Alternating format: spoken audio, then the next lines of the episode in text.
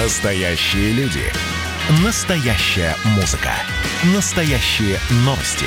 Радио «Комсомольская правда». Радио про настоящее.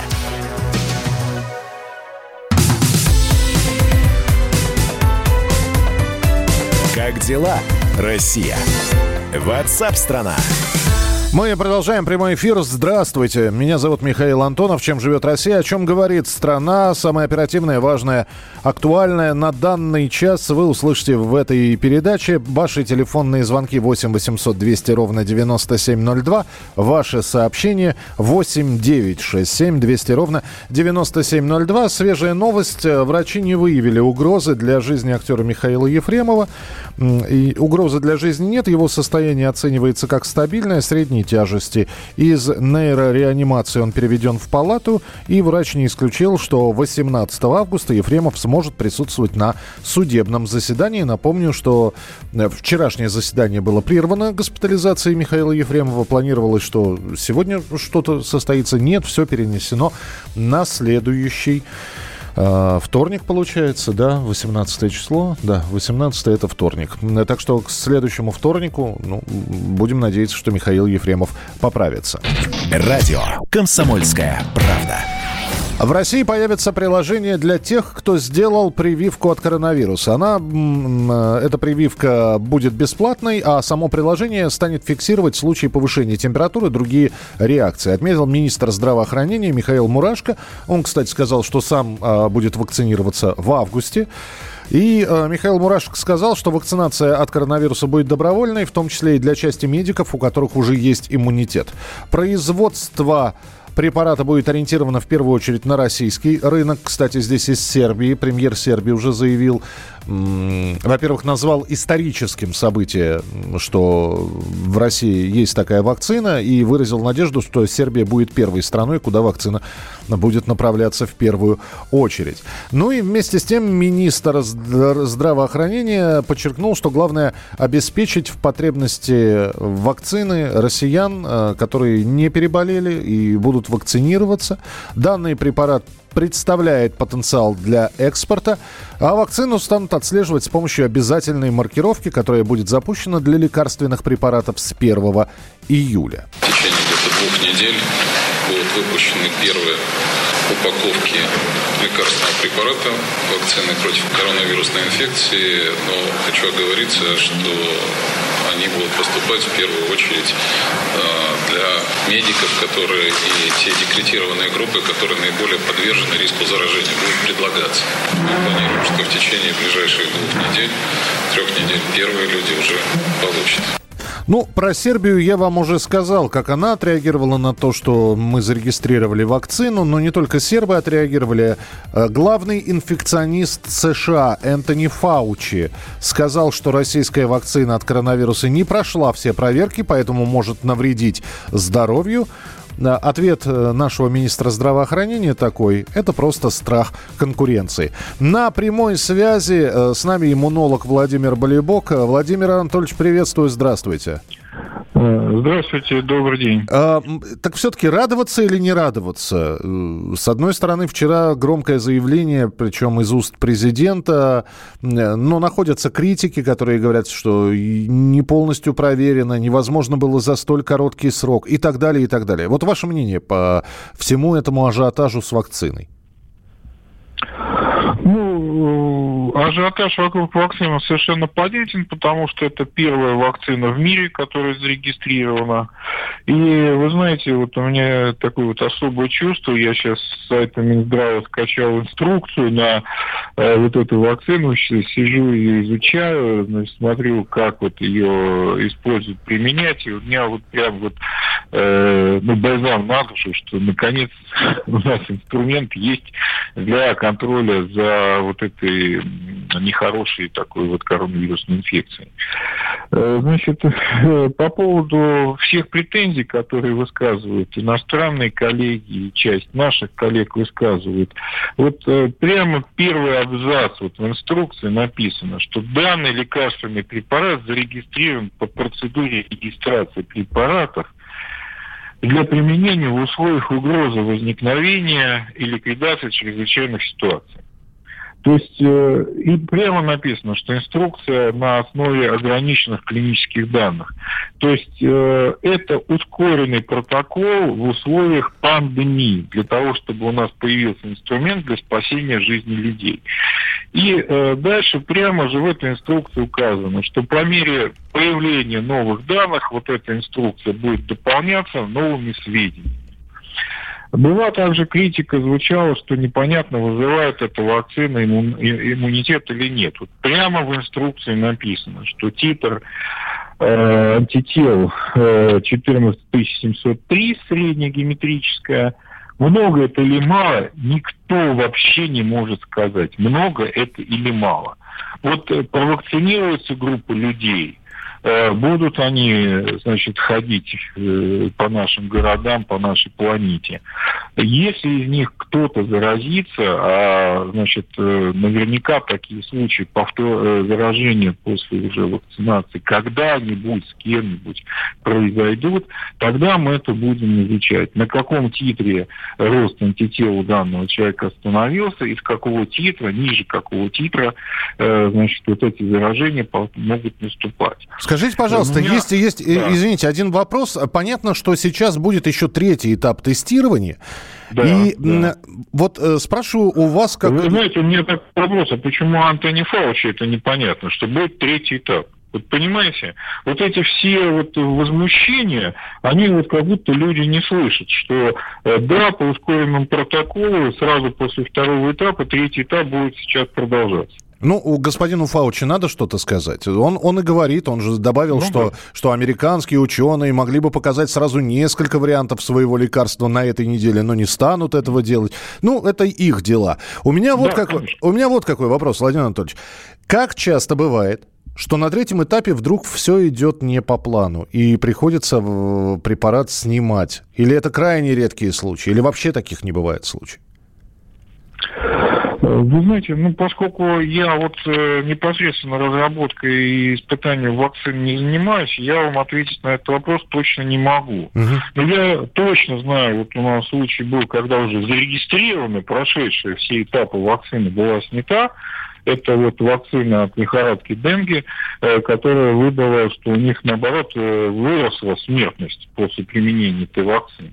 Вот ее убрали вообще, сняли с производства эту вакцину, потому что пройдя все этапы, вот, она оказалась непригодна, ну, что называется, в полевых условиях. Был такой случай. Принято, да. И еще один вопрос здесь от нашего слушателя. Александр спрашивает, если вакцина действительно работающая, то через сколько спадет опасность вируса? То есть у нас у всех выработается коронавирусу иммунитет. Сколько времени? Это год, два?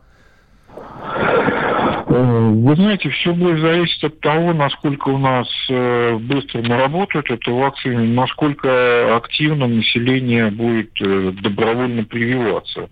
Потому что вот если смотреть, опять же, по тому описанию, которое вот я вот сейчас в руках держу, значит, вакцина у 100% человек выработался еще и клеточный иммунитет. Вот это самое главное, клеточный иммунитет, потому что вирус прежде встречает клетки иммунной системы, не антитела, а клетки иммунной системы. И если у всех вырабатывается клеточный иммунитет, то практически вот э, люди, получившие эту вакцину, они через несколько недель, это будет вот новая иммунная прослойка. И как только мы достигнем общей иммунной прослойки, там 60-70%, у нас э, все, пандемия, э, ну, во всяком случае, в нашем сегменте Российской Федерации пандемия прекратится. Ну вот на этом оптимистичном прогнозе мы и завершим сегодняшнее общение. Спасибо большое. Владимир Болибок, иммунолог, был с нами на прямой связи. К событиям в Минске уже с политической точки зрения, что ожидает Республику Беларусь э, с продолжающимися акциями протеста, мы вернемся через несколько минут после небольшой музыкальной паузы. Ваши сообщения 8967 200 ровно 9702.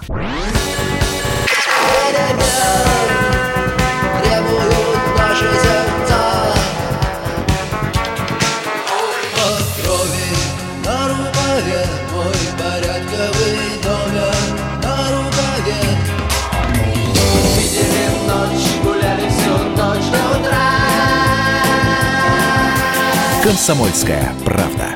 Радио поколения кино.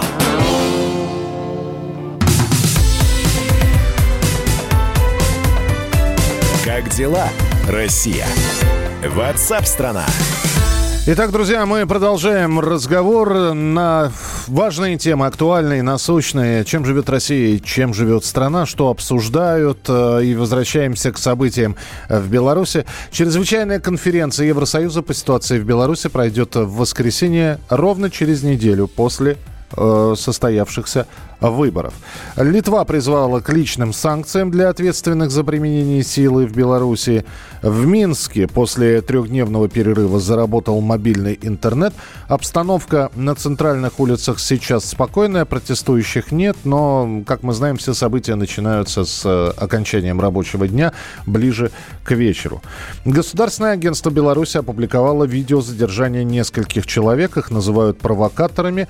Среди них как говорят сами задержанные, россияне.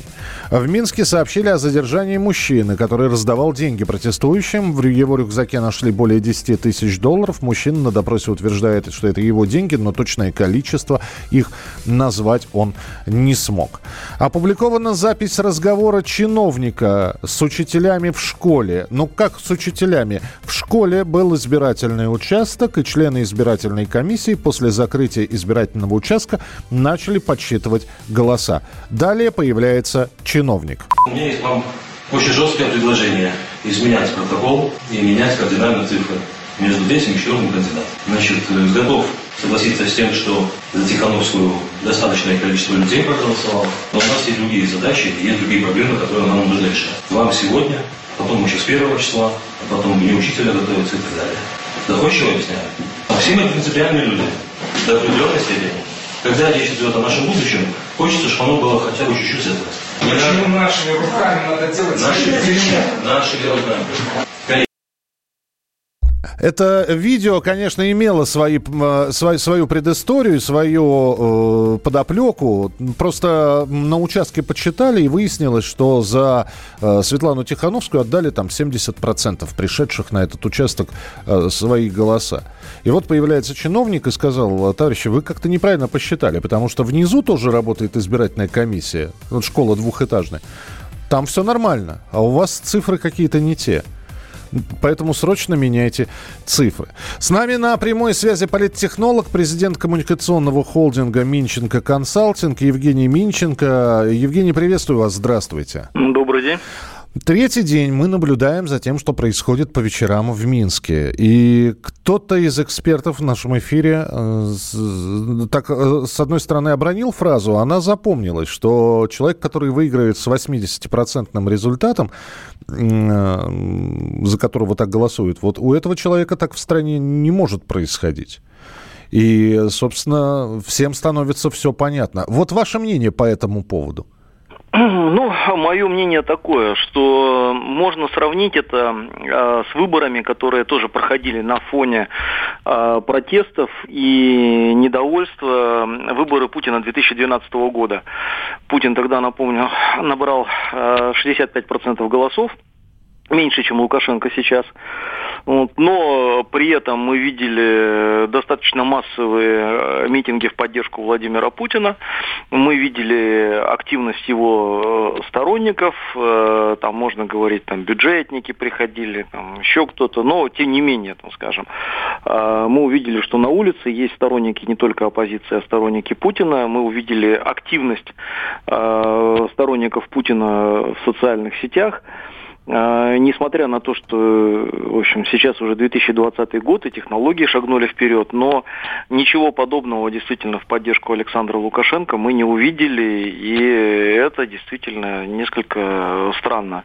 И если на улицу выходит э, большое количество сторонников э, одного кандидата, ну, непонятно, где сторонники другого. Причем, опять же, могу привести еще один пример. 2004 год, когда был э, украинский Майдан, первый Майдан, там э, были э, сторонники Ющенко на улицах, ну и было ощутимое, в общем-то, количество сторонников Януковича. И, в общем, опять-таки, мы ничего подобного сейчас э, в Минске не видим. Э, сейчас некоторые политологи предлагают три варианта развития событий, как будут развиваться события в Беларуси. Вариант первый. Э, Лукашенко уходит уходит и все успокаивается. Вариант второй. Подавление вот этих вот митингов, оно продолжается. И смотря у кого первая усталость будет. У митингующих. Вот. Э, и если у митингующих усталость, то в итоге остается народ запуганный милицией, ОМОНом, СОБРом. И третье, милиция переходит на сторону митингующих, происходит бархатная очередная революция, и, и дальше развитие событий, в общем, несется в скач, и никто не может предсказать, что будет. Есть какой-то еще один вариант, или вы склоняетесь к одному из трех? Ну, а я считаю, что это очень странные варианты. Что такое Лукашенко уходит? Он куда уходит? Что происходит? И все успокаивается. Ничего не успокаивается, если Лукашенко уходит. Ну, как уходит? Как Ельцин. Я устал, я нет, ухожу. Нет. А, Ельцин ушел в отставку был назначен исполняющий обязанности президента, действующий премьер-министр по Конституции, и тот принял участие в выборах. То есть, как Ельцин, я понимаю, но ничего такого в данной ситуации быть не может. Вот, поэтому, конечно же, этого варианта просто не существует, это вас кто-то ввел в заблуждение. А, что касается варианта номер три, про переход э, силовиков на сторону протестующих, я думаю, тоже это невозможно после того, что произошло в ближайшие дни, а, после тех жестких мер, которые были приняты и в которых приняло участие э, тысячи сотрудников э, правоохранительных органов, было бы странно, если бы они вдруг взяли и перешли на сторону э, протеста. Поэтому этого варианта тоже не существует. Поэтому я думаю, что сейчас вариант или жесткая силовая зачистка с последующей посадкой сказать, участников протеста, ну, наиболее активных. То есть я думаю, что это сотни уголовных дел, может быть, даже тысячи. Вот. Ну или другой сценарий – это продолжение гражданского противостояния в других э, формах. В общем-то, тоже ничего хорошего в этом нет. Это, ну, это и... вы партизанскую войну уже говорите? Ну, партизанскую, квазипартизанскую. Ну, то есть сейчас они, например, э, затихают, э, а следующий всплеск начинается, например, 30 августа, к дню рождения Лукашенко. Или привязывается еще к какому-то поводу. То есть э, пока нет такого впечатления, что удастся раз и навсегда подавить протест, учитывая тот факт, что даже официальный официальный институт э, социологии при Национальной академии наук Республики Беларусь весной этого года сказал, что уровень поддержки Лукашенко в Минске это 24%. Ну, кстати, это бьется э, с теми цифрами, которые мы видим э, в протоколах по Минску, которые сливаются на данный момент. Вот. Э, поэтому, конечно же, не имея э, поддержки в крупных городах и в первую очередь в столице, ну, очень сложно управлять страной. У нас минута буквально в эфире. Евгений, еще один вопрос. За всеми этими событиями слегка забылись, э, забылось задержание 33 россиян, которые до выборов случились. И как-то уже никто о перспективе там союзного государства не говорит. Э, это, это все отложенные проекты, и, э, опять же, все-таки люди сидят там в СИЗО с, да, с предъявленными... Вопрос да. на две части. Первое. Насколько я понимаю, никаких э, внятных обвинений в адрес граждан России которые были задержаны на территории Беларуси, так и не было предъявлено. И я думаю, что, скорее всего, через какое-то время их отпустят. Вот. А, там, в какой форме это будет, это уже другой вопрос. Что касается союзного государства, оно у нас вообще-то существует. Да у нас есть союзное государство, и на самом деле, когда нам говорят, это не ваше дело, внутренние дела Беларуси, ну, так-то это внутреннее дело нашего союзного государства. Вот, поэтому, конечно же, ситуация в Беларуси всех нас должна э, беспокоить. Более всего нас должно беспокоить, что в условиях, когда западная сетка качает э, стабильность э, в нашей партнерской э, стране, тем не менее и Лукашенко, и ряд людей э, из его окружения, провластных экспертов, продолжают говорить о российском следе, э, следе в этих э, протестах. И мне кажется, это контрпродуктивно и вредно для устойчивости, ну, в первую очередь, нашей братской страны, потому что, ну, там, по большому счету, режим не равен стране. И есть много вопросов к тому, как политически и геополитически ведет себя Александр Григорьевич Лукашенко. Вы знаете, ведь э, участие в России, э, России в, в этих протестах не только со стороны протестующих. Сейчас появляется информация, что, дескать, российский ОМОН э, дескать, по просьбе Лукашенко уже тайно прибыл и помогает белорусскому ОМОНу. Вы слышали да, про это? и та, и другая версия, я считаю, это отвратительное вранье, которое вредит э, интересам э, наших двух стран. Спасибо большое. Евгений Минченко был с нами на прямой связи. Политтехнолог, президент коммуникационного холдинга Минченко Консалтинг. Наши журналисты Владимир Варсобин, Александр Коц работают, работают на территории Беларуси в Минске, рассказывают о происходящих событиях. С завтрашнего дня белорусская тема станет неинтересна. Найдите другую тему. Давайте с, с, будем смотреть по обстоятельствам. Что будет интересно, мы не знаем, какая интересная тема будет завтра. Новый день, новые темы. А пока работаем потому, что есть э, важное, оперативное, обсуждаемое, слушаемое, комментируемое. Потому что от вас приходят сообщения, которые мы с удовольствием читаем. 8 9 6 7 200 ровно 9702. 8 9 6 7 200 ровно 9702. Продолжение через несколько несколько минут. Далеко не уходите. Как дела, Россия? Ватсап-страна!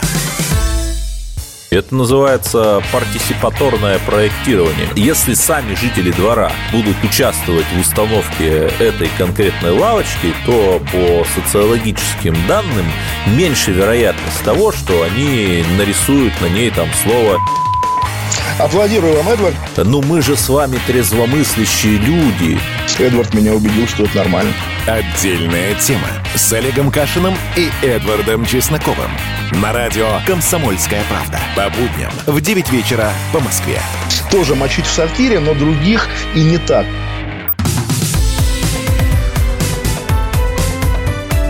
Как дела, Россия? Ватсап-страна! Продолжаем рассказывать вам о событиях, о новостях, которые обсуждают. Здесь статистика очередная пришла, не самая радостная. В Москве возросло число смертельных ДТП с автомобилями каршеринга. Всего это количество таких ДТП увеличилось на 20% за период с января по июнь. Ну, понятно, что в этот период были включены месяцы, когда не работал каршеринг вообще. А, и не был доступен во время ограничений, введенных из-за коронавируса. По мнению э, главы столичного департамента транспорта Максима Лексутова, необходимо закрепить на федеральном уровне базовые стандарты безопасной работы автомобилей и каршеринга и передать эти полномочия региональным властям. Здесь, конечно, хочется задать вопрос. Ну хорошо, проработаете вы базовые стандарты безопасной работы автомобилей и каршеринга. ДТП совершают не автомобили, ДТП совершают люди, которые берут эти автомобили. А можно ли для них базовые стандарты какие-то проработать? С нами на прямой связи руководитель общественной системы обеспечения безопасности дорожного движения Константин Крохмаль. Константин, приветствую.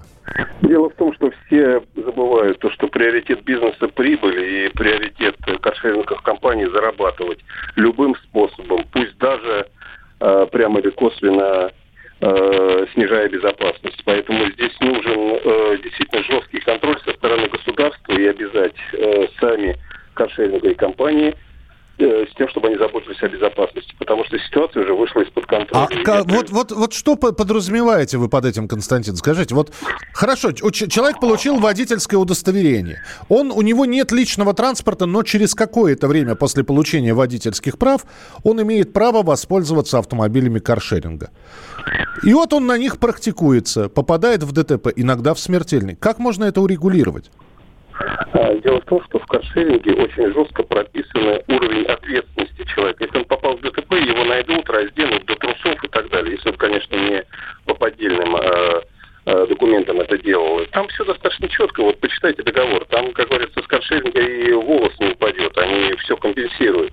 Здесь вопрос в другом. То, что каршеринг не заинтересован, еще раз подчеркну, это самое главное, то, что э, существует по безопасности. Кошельник не заинтересован напрямую ни финансами, ни какими вот этими штрафами и так далее, с тем, чтобы э, отсеивать нелегалов, те, кто по поддельным документам э, сели в машину, э, ездили, грабили там и так далее.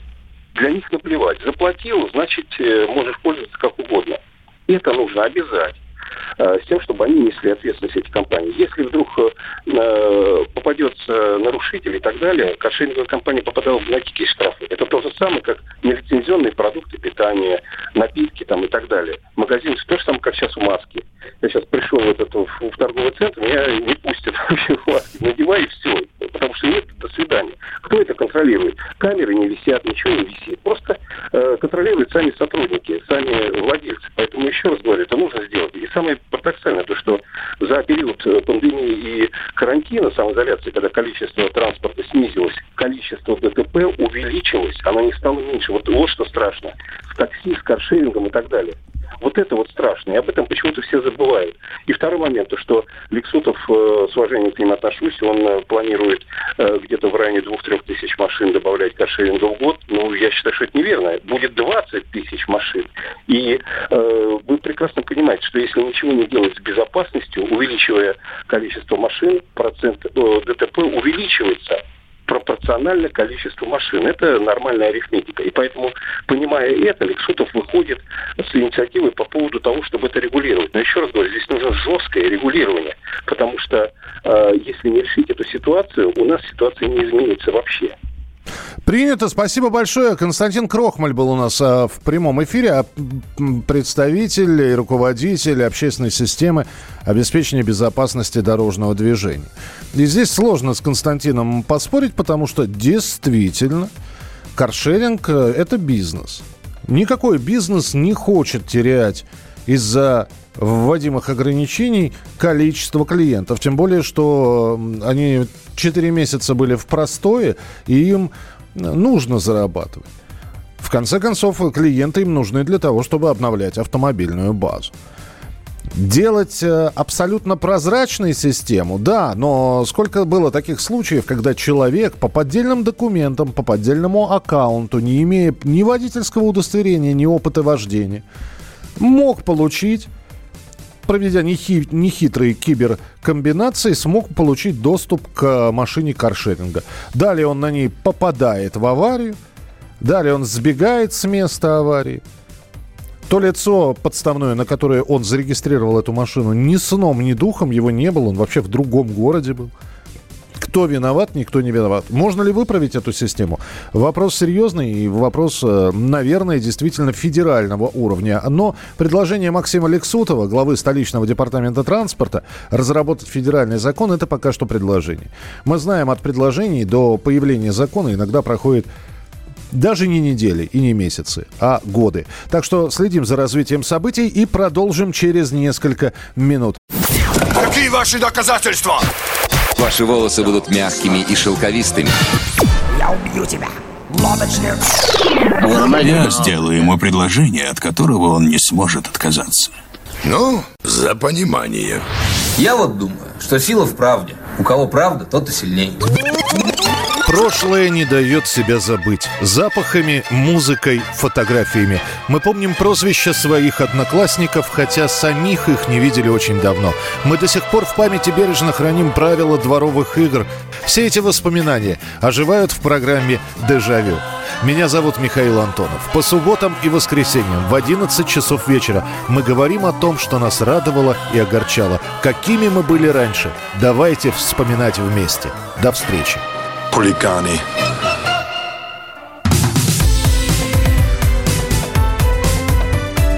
Как дела, Россия?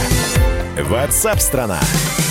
Друзья, мы продолжаем прямой эфир на радио «Комсомольская правда». И, конечно, некоторые события главенствуют в информационной повестке. Это, например, события в Беларуси, это регистрация вакцины от коронавируса в России. Но есть и события с продолжением, за которыми тоже интересно следить и наблюдать, э, смотреть, что там происходит. И Бейрут, тот самый э, ливанский центр, э, ливанская столица, которая была подвергнута, собственно говоря, серьезному испытанию после взрыва в порту возвращается к жизни. Там продолжается разбор завалов. Я напомню, что мощный взрыв произошел в районе порта Бейрута в прошлый вторник. Были уничтожены и повреждены сотни домов, автомобилей. Как сообщили власти, причиной детонации, э, причиной стала детонация 2750 тонн аммиачной селитры, конфискованной таможенными службами. Это селитра хранилась на складе в течение шести лет. Сегодня спасатели МЧС, которые продолжают вот уже почти неделю э, работать э, в порту, в эпицентре э, случившегося, обнаружили тела еще двух погибших. У нас на прямой связи замначальника Главного управления Национального центра управления в кризисных ситуациях Сергей Воронцов. Сергей Владимирович, здравствуйте. Да, добрый день, уважаемые коллеги. Я подтверждаю, да, что такой взрыв был. А, из э, информации оперативного штаба Боливана, он был эквивалентен 900 тоннам тротила. То есть такой силы был взрыв, э, соответствующее разрушение, которое на месте мы видим, в которых мы работаем, это, конечно, не поддается э, здравому смыслу. Сергей Владимирович, а говорили, да, да, да, прошу прощения, говорили, что российские спасатели завершили работы в Бейруте. Это, был, это была непроверенная информация, которую кто-то выдал, или вы продлили в, в, свою командировку? Нет, вы знаете, э, здесь э, у нас есть терминология определенная. Мы э, завершаем поисковые работы. Это когда мы уже не надеемся найти выживших в такой катастрофе и приступаем уже к аварийно-спасательным работам. Это когда мы уже, к сожалению, извлекаем погибших из-под завалов. Такая терминология. Работу мы пока не прекращаем, но в ближайшие дни мы отработаем на своем секторе, и оперативный штаб в Москве будет принимать решение о дальнейшем выводе, либо продолжении работы, если сектора для, наших, э, для нашего проведения операции будут иметь место. То есть каких-то сроков у вашей командировки нет, все будет в зависимости от ситуации и принятия решения оперативного штаба в Москве? Да, да, именно так. А, понятно, что мы следим не только за тем, как вы работаете, и наши, наш фотокорреспондент «Комсомольской правды» Владимир Веленгурин там э, снимает. Мы следим за событиями в Ливане, которые происходят. А там ведь массовые протесты, э, отставка правительства. Это как-то на работу российских спасателей влияет или нет? Э, в первый день, как мы прибыли сюда, в зону чрезвычайной ситуации, к нам прибыл в лагерь руководитель вооруженными силами э, Ливана, э, он оценил место нашего размещения базового лагеря, оценил место, где мы проводим поисково-спасательные и другие неотложные работы. И были приняты, приняты беспрецедентные меры безопасности. То есть сейчас непосредственно, где проводятся работы в зоне ЧС, три кольца обеспечения безопасности, охраны, вооруженные Э, солдаты э, непосредственно. И лагерь наш, в нашем базовом лагере, практически в лагере, стоит батальон вооруженных сил, который имеет легкую технику, оружие, солдат, которые обеспечивают нашу безопасность. А, а как местные это вообще относятся? Наверняка ведь было, какие, было общение, э, были, было взаимодействие. Как относятся местные жители, местные полицейские те же самые, местные военные к тому, что вот россияне приехали, чтобы помочь? Вы знаете, э, с первого дня, вот как, как только приземлился самолет, через 4 часа мы стали принимать э, пострадавших, э, в том числе и от э, взрыва э, непосредственно в порту. Э, на сегодняшний день э, у нас более 500 человек оказана амбулаторная помощь. Это как раз в основном это жители Ливана. Дети, то есть из 503 случаев э, более 60 было обращение детей. Они все амбулаторные, им всем оказана помощь на месте. Э, у меня в аэромобильном госпитале на сегодняшний день э, больных нет. А, ну и, соответственно, э, идут с разными, с разными просьбами, начиная от того, что болит горло, и заканчивая тем, что а, получили какие-то бытовые травмы, связанные с порезами, там, рваные раны и так далее. Ну... Э, в отношении, соответственно, мы оказываем помощь совершенно бесплатно, а, квалифицированные направления, квалифицированные врачи, и э, только хорошие позитивные отзывы о нашей работе здесь, в Ливане. И самый главный вопрос, который хотелось бы задать, трудности есть какие какие-то, с которыми вы сталкиваетесь? Ну, понятно, там и характер разрушений. Нам рассказывали про эту груду арматуры и там бетона, и все это, и разборы завалов. Но это такие профессиональные трудности. А какие-нибудь, я не знаю, климатические, географические, трудности с общением, с, с едой, с водой. Э, вот в этом, в бытовом плане. Вот, вы знаете, мы э, всегда э, ведем учет Э, как бы географии э, чрезвычайной ситуации, куда привлекается вот, и, вот именно эта профессиональная аэромобильная группировка, Центр Спас, аэромобильный госпиталь, где мы работаем. Э, от минусовых температур до огромных плюсовых температур мы готовы работать в любом, в любом режиме температурном. Люди были готовы, географию мы понимали. На сегодняшний день у нас очень Э, серьезный лагерь, серьезно подготовленные спасатели. Э, мы определили время работы непосредственно в зоне ЧС с учетом климатических условий. То есть стараемся все, чтобы было наиболее комфортно и наиболее как бы удобно для проведения аварийно-спасательных работ. Что касается бытовых условий, мы, э, как вы знаете, разместились в зоне существующего стадиона. Здесь вся инфраструктура имеется, от электричества до воды питьевой водой с продуктами питания у нас вопросов нет. Ну и, соответственно, э, все э, уровни административ... администратирования нам помогают э, во всех э, бытовых вопросах. Спасибо большое. Спасибо, что были с нами на прямой связи. Напомню, что это был замначальника Главного управления Национального центра управления в кризисных ситуациях Сергей Воронцов. Наши спасатели продолжают в Бейруте работать, продолжают разбирать завалы. И, как видите, значит, э, количество погибших увеличивается. На данный момент число жертв взрыва увеличилось до 171 человека. Пропавшими э, без вести по-прежнему остаются 30-40 человек. Радио «Комсомольская правда». Ну и буквально одной строкой, о чем сейчас э, говорят, что обсуждают. Врачи Киева зафиксировали резкий прирост числа заразившихся коронавирусом. Об этом сообщил мэр Киева э, Кличко. Футбольный клуб «Спартак» Москва не будет сниматься с чемпионата России по футболу. Э, сначала Леонид Федун после того, как встреча Спартака и Сочи закончилась со счетом 2-2, сразу после этой встречи сказал, что из-за такого судейства он будет снимать команду с чемпионата России. Ну вот прошло какое-то время, и владелец Спартака решил не горячиться, и команда продолжит свое выступление в чемпионате.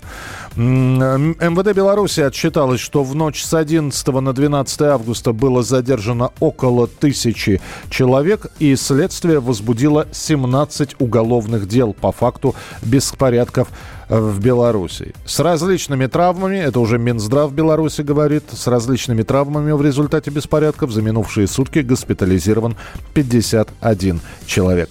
Мы продолжим а, рассказ о событиях а, важных, актуальных. А, будем зачитывать ваши сообщения, которые вы присылаете.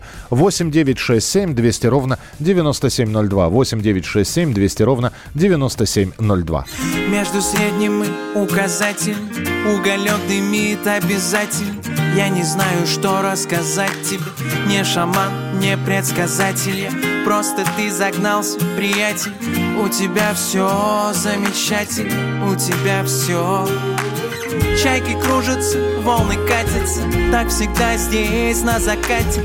Просто видишь у чудес нет ни улик, ни доказательств. И пока тебя мир не хватит Сесть на берегу, взять тетрадь И у тебя все, все, все, все Просто делай, как получается А вселенная разберется Ибо всякая жизнь кончается Прежде чем заново начнется Так что радуйся, что есть времени. Солнце светит, дитя смеется И просто делай, как получается А вселенная разберется между указательным и большим. Карандаш простой положи Расскажи все, чем ты жив, все, чем ты жив. Расскажи Как взрослел, спешил стать большим. Как потом жалел, что спешил И что решил Чайки кружатся, волны катятся Уголек начнет обжигать. Сколько раз ты готов был сдаться Столько раз решал продолжать. В остальном нормально все, братец Так держать, так держать. У меня все, все, все, все Я просто делай, как получается А вселенная разберется Ибо всякая жизнь кончается Прежде чем заново начнется так что радуйся, что есть времени. Солнце светит, дитя смеется И просто делай, как получается. А вселенная разберется. Просто делай, как получается. А вселенная разберется. Ибо всякая жизнь кончается Прежде чем заново начнется. Так что радуйся, что есть времени Солнце светит, дитя смеется И просто делай, как получается А вселенная разберется. Просто